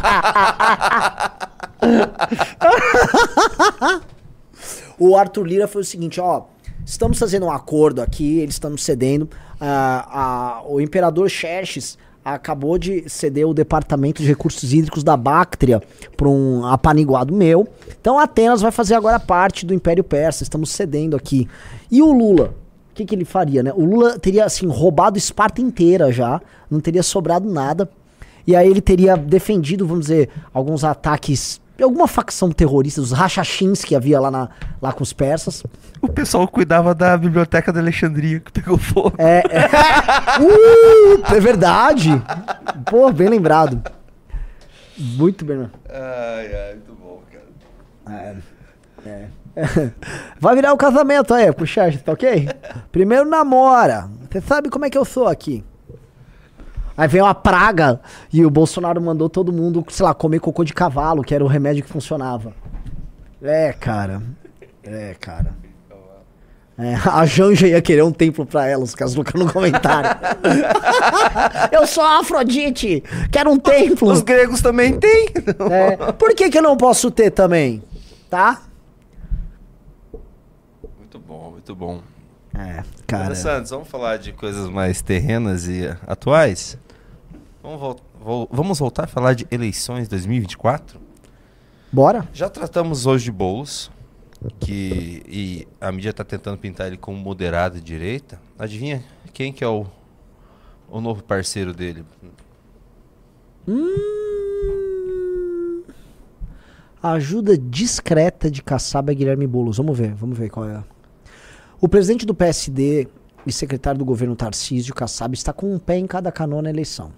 Kassab tem sinalizado em seu partido vai apoiar formalmente a eleição do Ricardo Nunes, lógico, mas também passou a fazer gestos para Boulos. Nas últimas semanas, Kassab ajudou a abrir postos para Boulos em segmentos que costumam representar resistência à candidato esquerda, como empresários de construção civil e comércio. Com o dedo de Kassab, Boulos conseguiu agendas com integrantes da associação comercial, o Kassab é muito influente lá. Sindicato das empresas de compra, venda, locação e administração de imóveis.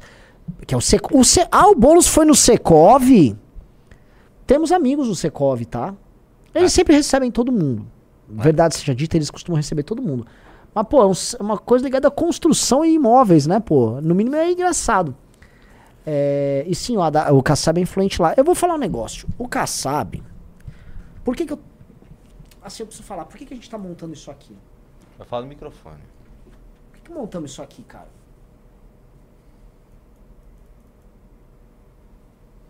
Por que isso aqui é a nossa bandeira, cara? Cara, como é que pode um cara. Ele é presidente de um partido. Ele é basicamente o homem que faz a política no governo Tarcísio. Ele está num governo de direita, que é o governo do Tarcísio. Tá? Um governo que tem uma linha política muito clara de direita. Ele estava no governo Bolsonaro, que era de direita. Ele está nesse mesmo instante com o governo Lula. Ele está no governo Tarcísio. Ele pessoalmente é secretário do Tarcísio. E ele fica fazendo acenos ao Guilherme Boulos na prefeitura de São Paulo. Vocês acham que um país vai prosperar com um político desses? Mas esse cara é celebrado. O Kassab é celebrado na política. Ai, como ele é inteligente. Ai, como ele é capaz. Sim, ele é capaz. Ele é capaz de enganar todo mundo o tempo todo porque ele não tem nenhuma posição. Ele é capaz de pegar cargos em qualquer governo que tiver porque ele não tem lado. Isso não é um partido político. Isso não é partido político. Toda vez que me falam, é mais um partido político, não tem partido no Brasil. Partido toma partido. Partido tem lado. Partido tem posição clara e óbvia e justifica. O, o- o PSD do Kassab não é um partido. Corretora perdeu o registro. Isso não é um partido. Quem disse que isso é um partido? Como é que um cara tá com o Tarcísio e o Boulos ao mesmo tempo? Ah, é da democracia. Sim, é de uma democracia corrompida. Que vale apenas cargo, vale apenas a proximidade do poder. Porra! É isso que as pessoas naturalizaram no Brasil. As pessoas naturalizaram isso. Como se fosse a coisa mais normal do mundo. Isso é muito filha da mãe, né, cara? O cara tá no governo do Tarcísio e o cara tá lá ajudando o Boulos. E tá no governo do Lula. Ele tá- na verdade, ele tá em todos os governos.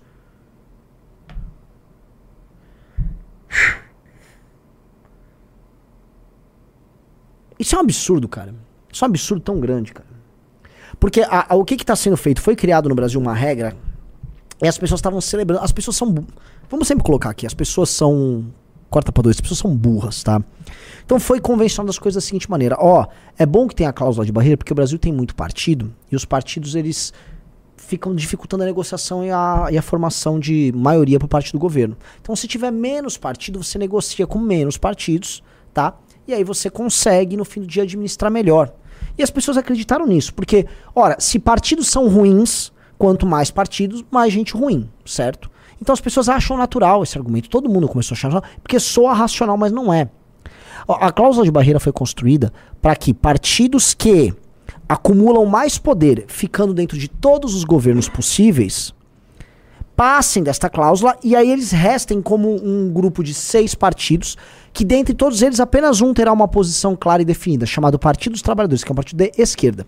Todos os outros que vão sobreviver, que é PSD, é União, é PP, é PL, que mais? Talvez o MDB. Todos esses outros partidos, eles não têm posição política. Não há. Eles, são partidos sem posição. Que se destacam apenas por trabalhar para estar no governo de ocasião. E aí eles se vendem. E aí o que, que você tem? Se você não tem posição política, você não tem nada. Você tem um grupo pequeno que decide tudo, que vai decidir quem é candidato aqui, quem é ali, e que trabalha em conjunto e se reúnem, saem com as mesmas prostitutas. Vamos falar a verdade, eles fazem tudo. É a mesma turma. É a mesma puta, tá todo mundo fudendo o tempo todo. Ora, o que, que nós temos aí? Uma oligarquia. Foi, é, uma, assim, é, é uma oligarquia que tem o controle do sistema político brasileiro. Então, não caiam nesse truque. Nenhum deles é um partido. Na verdade, se, se for entender em termos, em termos, vamos dizer, conceituais, existe o PT, que é um partido de esquerda, e existem esses outros caras que são um partido só, que chama-se Partido da Mamata. Então tem o PT, que é um partido de esquerda, e o outro é o Partido da Mamata. E aí é com eles que o jogo segue. E você acha que a preocupação do outro lado, Renan Santos, é essa é o quê? Que, qual, qual que você acha que é a preocupação da turma do Carlos Bolsonaro, por exemplo? Ah, sei lá. É... Vamos ver. Vamos ver, qual que é a preocupação da turma do Carlos? De novo, claro, ele, o Kim, o Kim Paim, mas é importante a gente ouvir o que ele tem a dizer, porque é o Carlos Bolsonaro falando. Vamos ver qual que é a preocu- preocupação do grupo do Bolsonaro com a Prefeitura de São Paulo. Com o Kassab Hum. Começando a apoiar, apoiar bolos por baixo dos panos. Vamos ver. Os leitão falam, meu Deus, Ah, eu tô que orgulho desse cara, bicho. Que orgulho. Vê. Às vezes a culpa é minha aqui. Tá tudo aí? Orgulho desse. Ouviu? Agora voltou. Então bora. Esse cara. Olha lá. Ó, a preocupação. E é sacanagem o tempo todo. Contratação de marqueteiro de Dória para a campanha de Ricardo Nunes abre nova crise com Bolsonaro. Aí vocês perguntam, mas por quê? Por que Bolsonaro vai ficar em crise? Porque contratou marqueteiro. do- O que tem a ver? O Ricardo Nunes pode contratar quem ele quiser. Calma, calma. A contratação do Daniel Braga deu mais tensão na jablada relação com Bolsonaro. Braga trabalhava para João Dória quando foi governador de São Paulo, fez a campanha da Joyce para prefeita de 2020. Nesta quarta, Carlos Bolsonaro foi, a- foi às redes ironizou a contratação. Caramba, jura? Escreveu o filho do ex-presidente ao responder um comentário de internata que dizia: A aliança de Ricardo Nunes e Valdemar foi selada. Um preposto de Duda Lima foi contratado pelo prefeito de São Paulo, referindo-se ao Daniel Braga. Basicamente é o seguinte, Renan Santos. A gente matou a charada nesses últimos dias aí. A briga de é- é- é- essa, esse blefe do Bolsonaro falando que ia apoiar o Salles, que ia apoiar o Salles, era só pra tentar pegar o marketing da campanha do Ricardo Nunes. Só pra isso. Só pra isso. Eles só querem a, a mamatinha do marketing que deve ser tipo, milionário. Sim, é que tem a mamatinha do marketing e tem dois, um grupo de marqueteiros que sinalizam pro Nunes, olha, não se aproxime tanto do Bolsonaro. E aí impedem eles de colocar o vice. E aí eles também precisam derrubar isso. A derrubada do marqueteiro é a abertura de um espaço do ponto de vista do marketing e a abertura de outro espaço do ponto de vista, vamos dizer, do vice. Então é E sabe o que fica feio? O nome do. do por exemplo, não não é o vice que selou o acordo do PL, do Valdemar com o Ricardo Nunes. É o marqueteiro. É. Eles não precisam mais colocar o Van Garten, por exemplo. Sim. E Bolsonaro vai ter que apoiar, porque o Bolsonaro é, É é isso. tchutchuca do Valdemar. Exato. E assim, o, o, o Carluxo falou, abre aspas, a aliança de Ricardo Nunes e Valdemar da Costa Neto foi selada. Um preposto de Duda Lima foi contratado pelo prefeito. Ora, e você tá aí quieto? Você não era o brabo? Por que, que você não chuta o balde, Carluxo? Vocês não chutam o balde. Só fica reclamando. O Carluxo, ele, faz, ele cumpre esse papel patético de ficar reclamando, esperneando. Ora, quebra a relação. Saia do PL, teu pai, no caso. Por que, que não sai? Vai ficar chorando? Vocês não eram brabo? Ah, o mito é corajoso, não sei o quê. É brabo bosta nenhuma. Estão aí humilhados. Humilhado, tem que ficar fazendo isso, mandar em diretinha. Coisa patética, velho. Tem que mandar, pedir pro Kim Paim fazer vídeo atacando. É. Você acha que o Valdemar Costa Neto liga, Liga, assiste pro algum vídeo do Kim Paim? Ele nem. Alguém liga? Assim, nem tchum, sabe? Como ele dispõe do cofre do PL e tá todo mundo no PL, os outros deputados do PL falam, ih, nem liga desse cara aí, relaxa. Relaxa, pega o do ó, vai, pega o marqueteiro aqui pra lá, você. faz nó- precisa. Deixa o Van Garten. E outra, ele. Eu vejo, não sei se você concorda comigo, eu vou colocar uma outra notícia aqui pra você. Eu acho que eles estão fazendo também esses ataques na Santos porque eles estão correndo contra o tempo. Porque se Bolsonaro for preso, eles perdem eh, essa moeda de troca. Daí, assim, a turma do Duda Lima ganha. Sim. Porque assim, ninguém vai querer um vice apoiado por um cara que vai estar preso. E eu coloco agora isso aqui, ó. Essa notícia. Deixa eu só assinar aqui. De novo, Bela Megalha. É uma boa jornalista, Bela Sim. Megalha, hein? Ela tem bastante, bastante informação. Sim. A gente usa bastante aqui. Aqui, pronto. Assinei. Ó. a mudança da percepção no STF sobre uma eventual prisão de Bolsonaro. Vamos ver. Diante da série de investigações que avançam ao longo do ano, blá, blá, blá, blá, os ministros do Supremo mudaram sua percepção sobre a prisão do ex-presidente. Se em janeiro a avaliação era de que uma prisão poderia tumultuar o cenário nacional e aumentar seu capital político, hoje a leitura é de que as chances do ex-presidente escapar de uma punição são pequenas. Quatro magistrados ouvidos pela coluna avaliam que, pelos elementos já tomados públicos, como a falsificação dos cartões, blá blá blá blá blá blá blá blá blá blá blá, é muito difícil que o ex-presidente receba uma pena que mantenha a sua liberdade. Vou.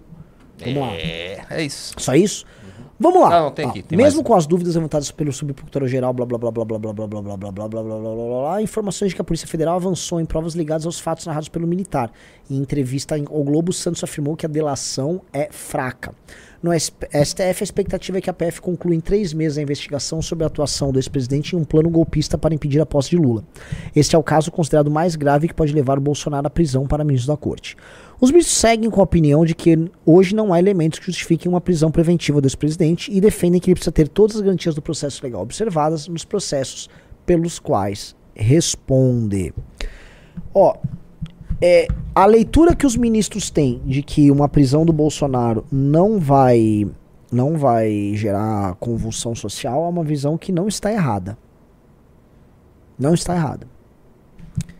A visão que eles têm também de que o Bolsonaro precisa ter, numa eventual prisão, é, seus direitos garantias, blá blá blá blá blá, ter o, né, que não há elementos, que não dá pra fazer uma prisão preventiva, também tá certa. Agora, a ideia de que eles vão prender o Bolsonaro, por exemplo, no inquérito do Xandão, se houver, é uma ideia muito ruim. É uma ideia muito ruim. Muito ruim. É uma ideia muito ruim e eu acho que eles, como ministro supremo, só de estar rolando essa discussão entre eles, fazendo observações políticas sobre o caso, e aqui eu não estou repreendendo a jornalista de maneira alguma, porque ela apenas está observando algo que é real. Mas, de qualquer maneira, só de haver, vamos dizer, vamos dizer é, uma leitura política sobre o impacto disso, já mostra o quanto o julgamento em si é inválido. Mesmo ele cometendo os crimes que cometeu, e mesmo sendo provados os crimes. A questão toda é, houve uma politização tão grande ao longo do processo, de tudo isso, que tudo que vier aí será maculado. Já está maculado. Por que está maculado? E a gente volta para aquela questão histórica. Porque a guerra em si, que envolvia o Bolsonaro com sua tentativa de golpe, e ele teve, e a gente já falou, e não adianta a gente ficar aqui se repetindo, mas é real, ele tentou. Foi justamente com uma espécie de um arranjo construído por elementos institucionais, especificamente do STF, com algumas outras coisas não institucionais, mais poderosas, como imprensa tal, que se ergueu e se colocou contra ele como uma resposta do próprio sistema contra um cara que estava subvertendo o sistema para criar, vamos dizer, a sua versão própria de poder. Que seria basicamente uma tomada do Estado brasileiro com um golpe dele, com o Bolsonaro no comando. Vide o aparelhamento que ele já tinha feito em instituições como Polícia Federal e a BIM, que ele transformou em instituições para a defesa dos seus interesses e perseguição dos seus adversários. Né? Então, como o sistema se uniu para derrotar ele que estava aqui, não dá para falar que esse mesmo sistema que o venceu, o Bolsonaro foi derrotado pelo sistema, ele estará funcionando como, vamos dizer, é, um tribunal justo e equânime para lidar com o julgamento dele. Não. E eis o problema. Eis o problema. É, se eles tentarem se reverter, re- revestir, desculpa, com a aura institucional e uma aura de normalidade, como se fosse, vamos dizer, um bandido sendo pego por uma instituição assim assado, vai ficar ruim, porque o, vai parecer teatro. Só que também, eles tentarem pintar um Nuremberg pro Bolsonaro, do tipo, agora chegou a hora de. de nós, fazemos, nós somos os vencedores, nós julgarmos os crimes que ele cometeu para que nunca mais se repitam e toda aquela coisa. Que eles já tentaram, né? O, quando o Lula entrou, o Junito vai lembrar aí, vocês também vão se lembrar, o discurso era sem, sem anistia. Não sei se você lembra. Que a ideia do sem anistia era a ideia do não haverá perdão, vamos pegar esse cara até o fim, tá? É, a ideia de um Nuremberg, de uma grande punição ao Bolsonaro, ela não se sustenta também porque os mesmos que puniriam o Bolsonaro são aqueles que permitiram o regresso de um grande ladrão ao Brasil, ao poder no Brasil, que é o Lula, e que soltaram e destruíram uma operação de combate à corrupção que atingiu o coração desse sistema. Então esse sistema já está maculado. E ele não tem, vamos dizer, envergadura moral para se comportar como um Nuremberg do Bolsonaro e do bolsonarismo e das pessoas envolvidas com aquilo lá. E por quê? Ora, de um lado temos um criminoso, corrupto, golpista, que é o Bolsonaro, e de outro, um sistema que também é criminoso, que é profundamente corrupto e que se torce, retorce, muda de forma para que a- a- as coisas se encaixem dentro dos seus interesses. Logo, ninguém vai ver virtude em nada. E aí, se não há ninguém virtuoso, só resta, vamos dizer assim, você ser faccional. Você escolhe um lado e torce pro seu lado. E finge que esse lado não tem defeitos. O que eu tô falando aqui é a mais pura verdade, nua e crua, que petistas, bolsonaristas, institucionalistas e jornalistas não vão te falar. Essa é a verdade nu- nua e crua. Essa é a verdade que incomoda. Mas é a verdade que precisa ser dita. Porque é o problema, o diagnóstico do problema é esse. E aí vamos lidar como com o problema? Não sei. Um problema aqui, mas um problema de liderança. Portanto, quem ocupa todas essas posições de poder, todos esses nomes que eu citei, eles são ilegítimos. Eles não têm condições nem morais, nem tampouco técnicas de ocupar isso. E eles não entendem o desafio que é administrar um país como o Brasil, manter esse pacto brasileiro de pé. E ainda fazer frente aos problemas globais que envolvem um Brasil que precisa crescer economicamente, que precisa resolver suas questões de segurança, resolver sua falta de produtividade e tantos outros temas, tá? É isso. Cara, posso falar? Acho que essa aqui foi uma fala muito boa. Sim, pô. Por isso que eu não falei nada. Preparando o corte. Oh, caramba, só gente famosa hoje em dia aqui, cara. Nossa. Só visita famosa. Ah, eu entendi. Assim, é, isso aqui é o escritório do MBL ou é a Jovem Pan? Caramba! Ó, oh, e seja muito bem-vindo, Lucas, e agora o Marco. É, Lucas é, Lucas e Marco. Marco. Opa, entrou, entrou mais um. Quem é, é agora? O então? Marco. É o Marco? Taca-lhe pau nesse carrinho, Bem-vindo, Marco. Vamos lá buscar o Arthur, pessoal. Falta cinco pra gente passar o Arthur. Todos vocês ganharam aqui a revista Valete, tá? Autografada, assinaram um clube. Isso é- Agora veio uma notícia urgente aqui, que, Mano. meu Deus, como o governo brasileiro é, é bosta, né? É, Israel liberou os brasileiros lá pra sair de Gaza. Hum, e eles estavam atacando, né? Mano, ele... É muito... é- Não é nem anão diplomático, são os filhos da puta diplomáticos, Sim. né? Como Sim. você colocou ontem. Sim, sim, sim. Renan É Santos. Patético, que situação patética. Última notícia? Eu, eu sei que você quer falar sobre isso aqui.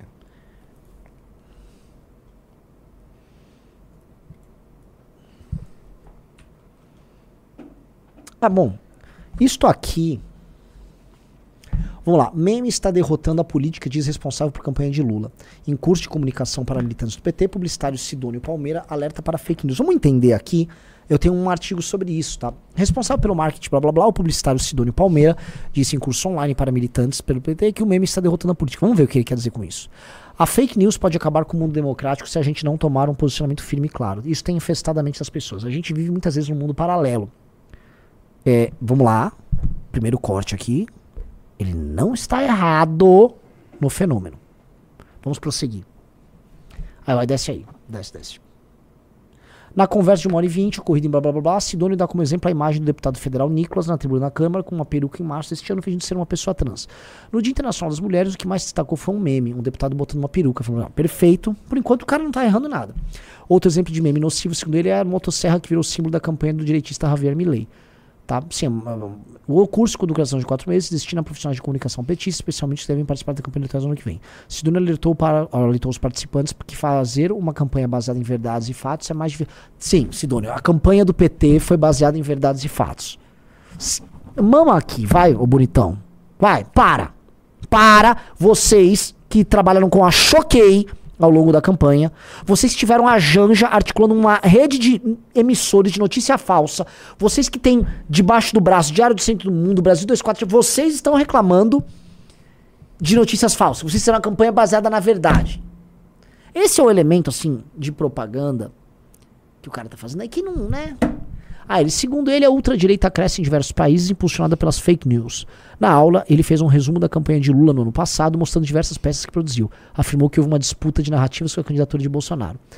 Abre aspas, era a gente puxando para o tema principal e o adversário puxando para o tema de costumes. Posso fazer um ponto aqui?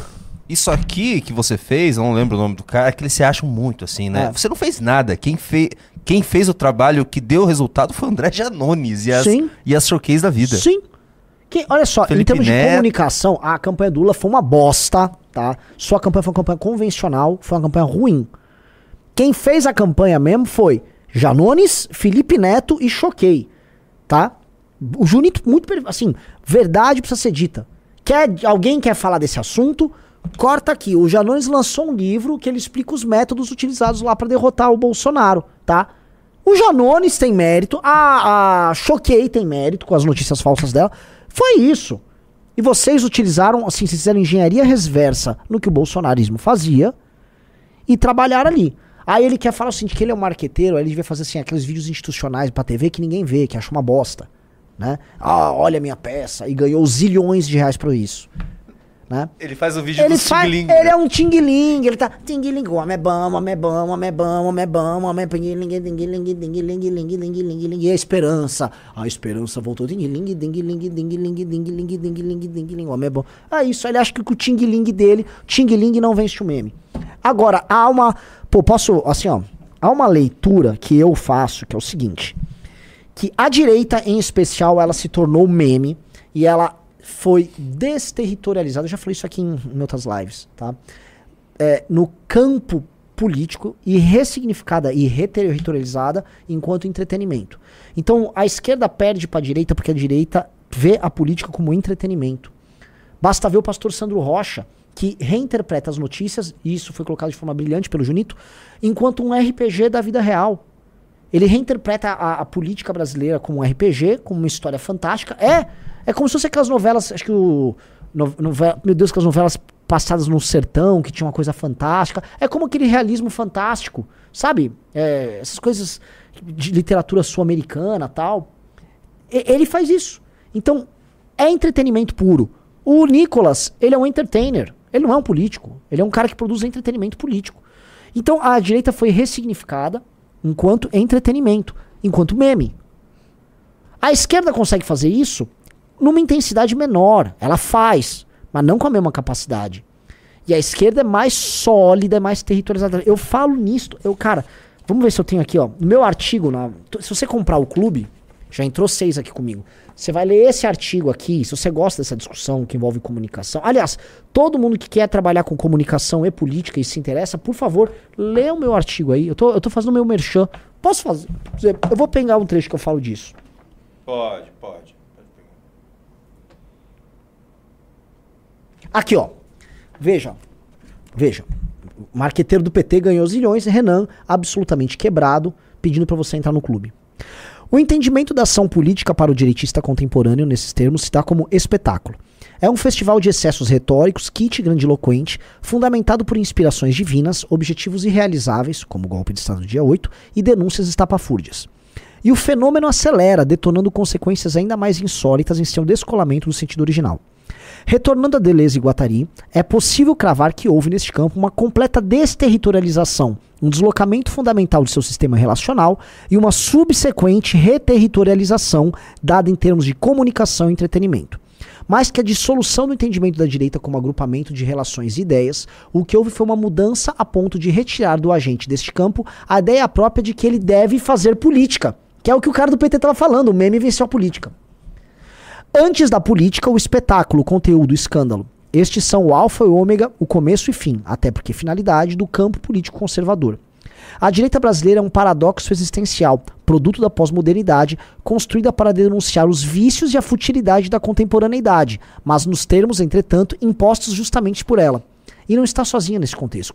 O destino quase siamês de Trump e Bolsonaro sinaliza que a direita americana vive processo similar, mesmo partido de um território mais sólido e sofisticado. Sua ascensão, lembrando que Donald Trump é um antigo democrata, ali é o sistema de relações do conservadorismo americano, se deu, antes de tudo, na negação da estrutura política do Partido Republicano, denunciada como establishment corrupto e parte do pântano a ser drenado pelo valente empresário. Como ariete de um processo imparável, Trump desconfigurou o tecido relacional da direita americana, armado especialmente, mas não apenas, de conteúdo viralizante para redes sociais. Como bem disse a astróloga e especialista em Bitcoin, Real Zingering, em entrevista para o podcast Astral Flight Simulation, nós vencemos eles com um meme. O comentário em si, um, me um comentário em si, um meme, revela o assombro com a experiência revolucionária permitida por essa reconfiguração, mas não significa necessariamente sucesso. Com, com memes venceram, mas com memes não governaram. Trump perdeu as eleições e quase terminou preso, deixando para trás uma direita americana em dissolução. Lá não há ainda cacofonia absurda experimentada por aqui. Eles partem justamente de uma base relacional mais sólida que se reterritorializa em termos mais convencionais. Por que, que eu estou falando isso, meus amigos? Quer manjar desse assunto? Modéstia à parte, eu ando estudando muito isso. Eu fiquei muito surpreso quando eu vi essa entrevista com o cara lá, porque eu falei, pô, já abordei isso aqui em texto, tá na, na Valete, inclusive, foi revisado pelo, pelo Orlando. Então, pô, entrem no clube, entrem no clube, tem muito material interessante sobre isso, tá? Entre no clube, assine a Valete também, porque aqui, sim, marqueteiro do PT que me perdoe. Quem tá estudando justamente esse problema da direita, tá? Somos nós. Mais e melhor. Se a gente fechasse o MBL virasse um negócio de marketagem política, ficava bilionário, hein? Ah, nossa, assim, as pessoas realmente. Então, uma pessoa falou assim que eu citei a astróloga especialista em Bitcoin. Justamente, a ideia de eu citar uma influencer que é uma astróloga especialista em Bitcoin falando algo em política é. A direita virou tão meme que nós temos que ouvir a opinião de uma astróloga especialista em Bitcoin. Esse é o elemento caótico. Inclusive, eu fiz questão de citar ela e botar, vamos dizer, a qualificação do que ela é, para vocês entenderem como esse processo é necessariamente memético. Aí ficam aí. Difícil! Ô Brasil, que país difícil! Pegou pilha. Pega pilha não, Renan Santos. Não pega pilha. E caiu aqui meu bagulho. Não, eu peguei pilha aqui, pô, galera tem que... É que eu tirei o som. Ó, o pessoal, Pedro Deirô venceu a batalha. Sim, É. Sim. O problema que eu coloquei é o seguinte: com meme você vence a eleição, mas com meme você não governa. É paradoxal? Paradoxal não, é, é uma coisa meio óbvia. As- o exército que vence a batalha não é o mesmo exército que ocupa o território. Entre vencer a, a guerra né, e fazer a ocupação tem um grande, né, uma, assim, uma grande diferença. Renan já tá bem avançado, a gente precisa Então vamos. para os pimbas. O Chino d'Água deu um sub com Prime, falou avante missão, avante. Dunhas SJ deu um sub com Prime, falou vai ter programa com o Bisoto. Tem algum plano com o Bisoto, Renan Santos? Tem algum plano pro bisoto, sim. Então vamos. Isso aqui foi no, na Twitch. E agora vamos para o pessoal do YouTube. A Maria Ferreira mandou 14 reais, não falou nada, muito obrigado. O Taju Dias mandou 10 reais. Salve Renan e Junito. Acredito que o MBL criar um programa jornalístico no estilo mais tradicional da TV brasileira faz- facilitaria a divulgação pela comunidade e aumentaria a credibilidade do Não, conteúdo. tentamos fazer isso no News. Vocês diminuíram a audiência pela metade. Ah, é, a gente tentou isso. Tentou, não vou tentar mais. O Rafael mandou 10 reais. Boa tarde. Uma das exi- exigências para o partido é o estatuto. Já está em elaboração e é o livro amarelo ou são coisas diferentes? Não, o estatuto já foi feito, já foi registrado tal. A questão toda é que o livro, que é o. Vamos dizer, o estatuto e o programa têm que ser publicados. Agora, o livro amarelo, ele é previsto no estatuto. O estatuto prevê que haverá o livro amarelo. E acho que essa é a beleza da coisa. Ele prevê que haverá esse trabalho e que vai haver um livro amarelo que vai dar as propostas. Sacaram? Ele está perguntando também se o MBL e, por consequência, a missão não se consideram mais liberais. Eu acho que nós. é, o aspecto mais liberal disso tudo é nós estarmos livres para construir aquilo que é- será o nosso caminho. Eu acho que boa parte das ideias, especialmente ligadas ao liberalismo político, e muitas vezes, muitas vezes, talvez na maioria das vezes ligado ao liberalismo econômico, isso vai estar presente no nosso ideário e nas nossas propostas, sim. Rafael Chengo mandou 20 reais. Renan, o agro não está bombando. Em Goiás, os produtores estão todos endividados com preços de produtos baixos e insumos com preços altos. Dívidas sendo jogadas para o ano que vem e uma onda de calor já afetando a próxima Eu safra. tô acompanhando essa questão da onda de calor, hein? O Chico Urazeno contou que é um negócio bem problemático. Cara, se a gente não tiver uma super safra, novamente, quem for do agro que tá aqui, comente se você vai se você ah, acha que a safra do ano que vem vai ser mais fraca. O Brasil vai ter gravíssimos problemas econômicos, tá? Gravíssimos problemas econômicos. Por favor, galera ligada ao agro, nos coloca aqui. Ô, a galera finalmente pegou aqui, ó. Um dos grandes, um dos grandes easter eggs nossos. A gente tinha as onças aqui, ó.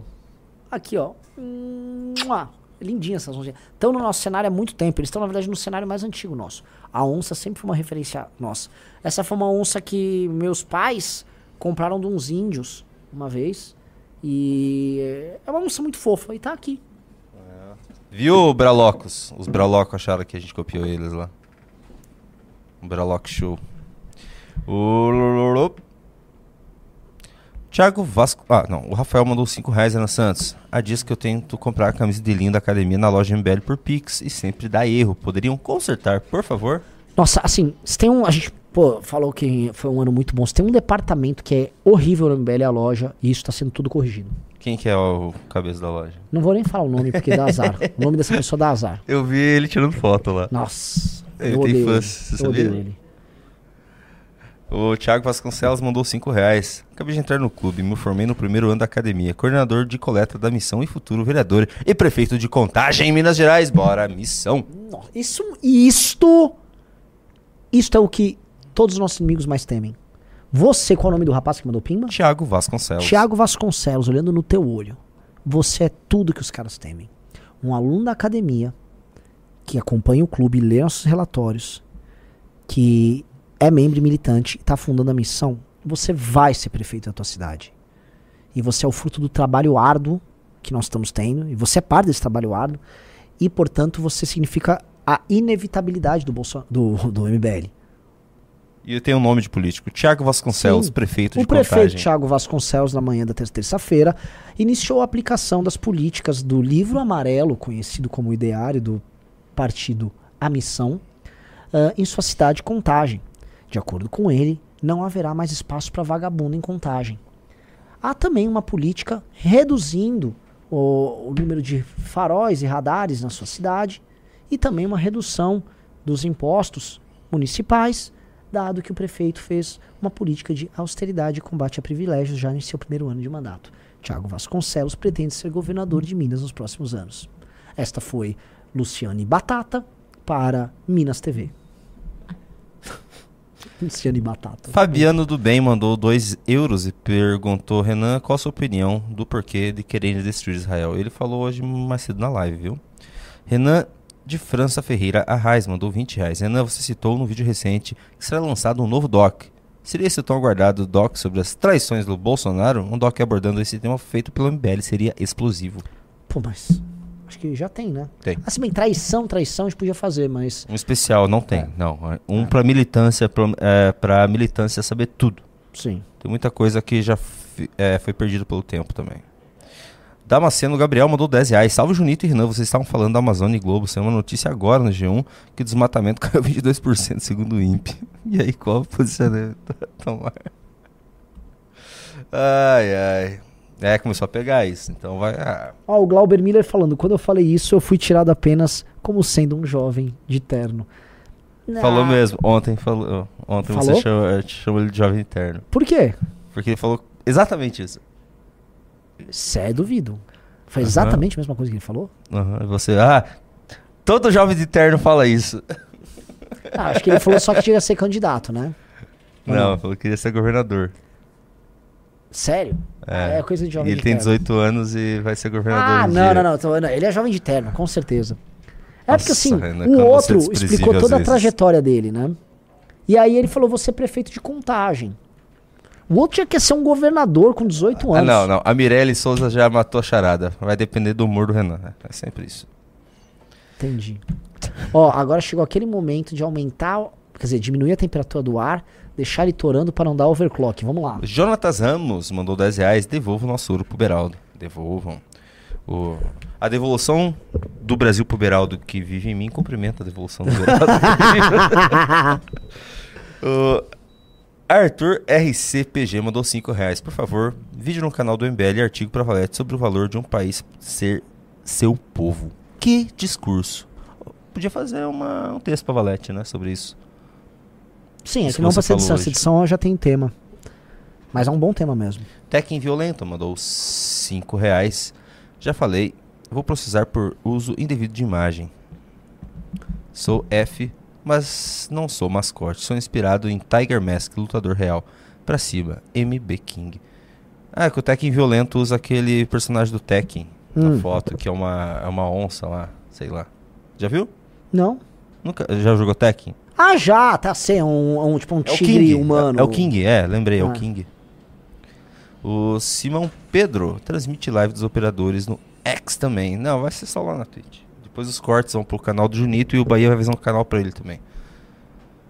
O Kaique Ramos mandou 10 reais. Junito, tem um movimento popular que, se trazido para o nosso lado, pode ajudar nas eleições do ano que vem. Posso chamar lá no Instagram para comentar sobre? Pode. Pode. Manda lá pro Junito MBL no Instagram.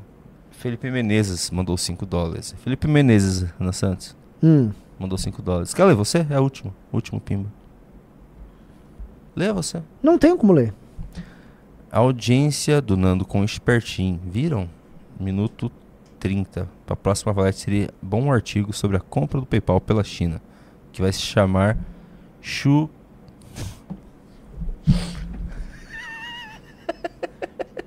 Já entendi. Boa, Felipe Menezes. O Glauber Miller mandou 5 reais. Eu falei que tem 28 anos, sou de BH, Minas Gerais, e falei que era objetivo ser prefeito futuramente e que me matriculei na Academia MBL. Tá. São 28 anos, não 18. E falou que o objetivo era ser prefeito futuramente. Refutado ao vivo. Não, não, não. Se com 28 anos ele já não é jovem. Então ele não é um jovem de A terno. Mirelle Souza matou a charada. Depende do humor do Renan.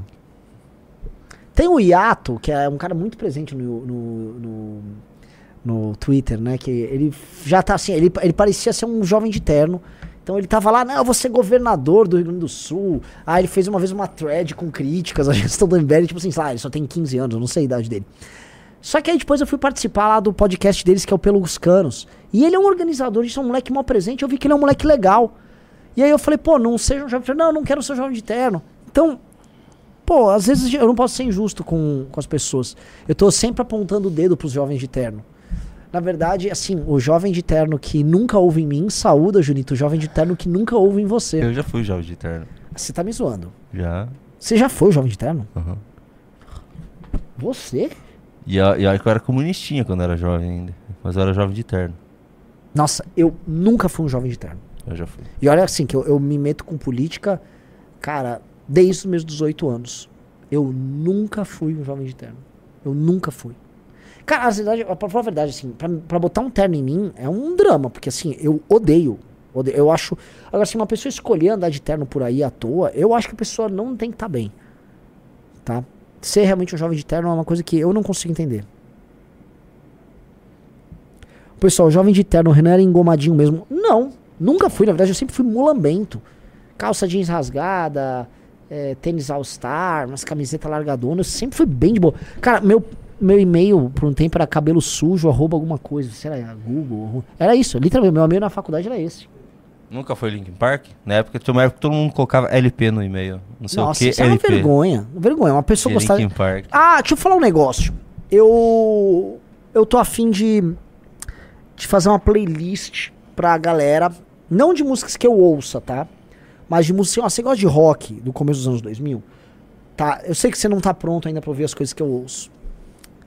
muito, muito pretencioso, né? Você não tá pronto. Mas eu vou fazer você ouvir coisas pop, rock, legais, que não são Linkin Park. Você dar um salto de qualidade. Tá, posso falar uma, uma. Acho que assim, dá pra colocar a música pra um pequeno texto, assim, 3, 4 segundos, sem eh, derrubar. Não. Tem uma música que chama The Middle, da banda Jimmy Eat World. Hey. Essa é essa música. If you take some time to me, the middle, middle, middle, after I Sei. can never, never, never, me just right, never, never. Cara, é muito boa essa música. Nossa, que Essa é uma música, um ruim. rock daquela época. Bom! Bom! Bom, pode ouvir. Eu quero montar uma playlist dessas coisas pra galera, pra, tipo, esqueçam. Linkin Park, Link Biscuit, isso é lixo. Isso é, pegue tudo isso e jogue num, num grande cesto de lixo. Ah, outra coisa, hoje você me indicou uma banda, não sei se é norueguesa, de metal. O nome começa com H. Rapaz, o que eu ouço essa banda. Haggard. Umas coisas vikings assim. Nossa, Com. H que eu te indiquei, eu te indiquei o quê? Eu te mostrei tiro uma vez, eu acho. Qual o nome? Simples Visa era a música que eu te mostrei. Qual o nome dos caras aqui? É. Haggard, irmão. Haggard é alemão. E não é viking. Haggard é metal clássico. Cara, um metal. É. Viking. É um metal viking, assim. Turisas eu nunca te mostrei, que é meu preferido. Ah, aqui ó, aqui ó. O nome aqui. Heilung. Eu não te indiquei isso. Não foi você que fui eu, mostrou? não. Essa banda aqui, ó. Corta pra dois. É bom? Eu nem- Nossa, é eu não muito. Não é que é bom. É maravilhoso. Faz tempo que eu não ouço essas coisas, eu gostava muito. Nossa, não é que é bom. É muito bom. Eu não sou um cara do metal, mas isso aqui, ó. Isso aqui é ouro puro. O Fábio disse, Renan, Jimmy Eat World é emo. Você ver. Até no meio do emo tem coisa boa. Glauber Miller Quer ver outra coisa que é boa? É That Cab for Cutie. E tem coisa boa lá. Tem, Agora, eu assim, parei de ser metaleiro, agora só ouço música dos anos 30 e 40 americana. Tem gente tipo Robert Johnson. Não. Tipo Ernie. É, Ernie. Agora esqueci o nome. Herford. Madonna. Madonna. É Marilyn Monroe. É uma Hum. loira também. Hum. É, músicas do Fallout. Tudo, tudo que é música do Fallout eu ouço agora. Todas aquelas bandas. Ela fez Gerald. Ela fizeram legal mesmo. Só que são músicas chatas. Sim, horríveis. Mas é que. Tô no clima. Vamos, Renan. Ah, o pessoal citou Ô, o Glauber Miller do mandou mais Offspring. 5 reais. Smash It Up do Offspring é muito bom. Uh, smash It Up. Dun, dun, dun, dun, Smash It Up, Smash It Up. Eu virei tiozão. Uh, Eu virei tiozão. Smash It Up. Falei Madonna que eu tava com a loira na. Quer ver outra na do- cabeça. é, Mas do- Madonna é bom, pô. Madonna é legal. Dos pop.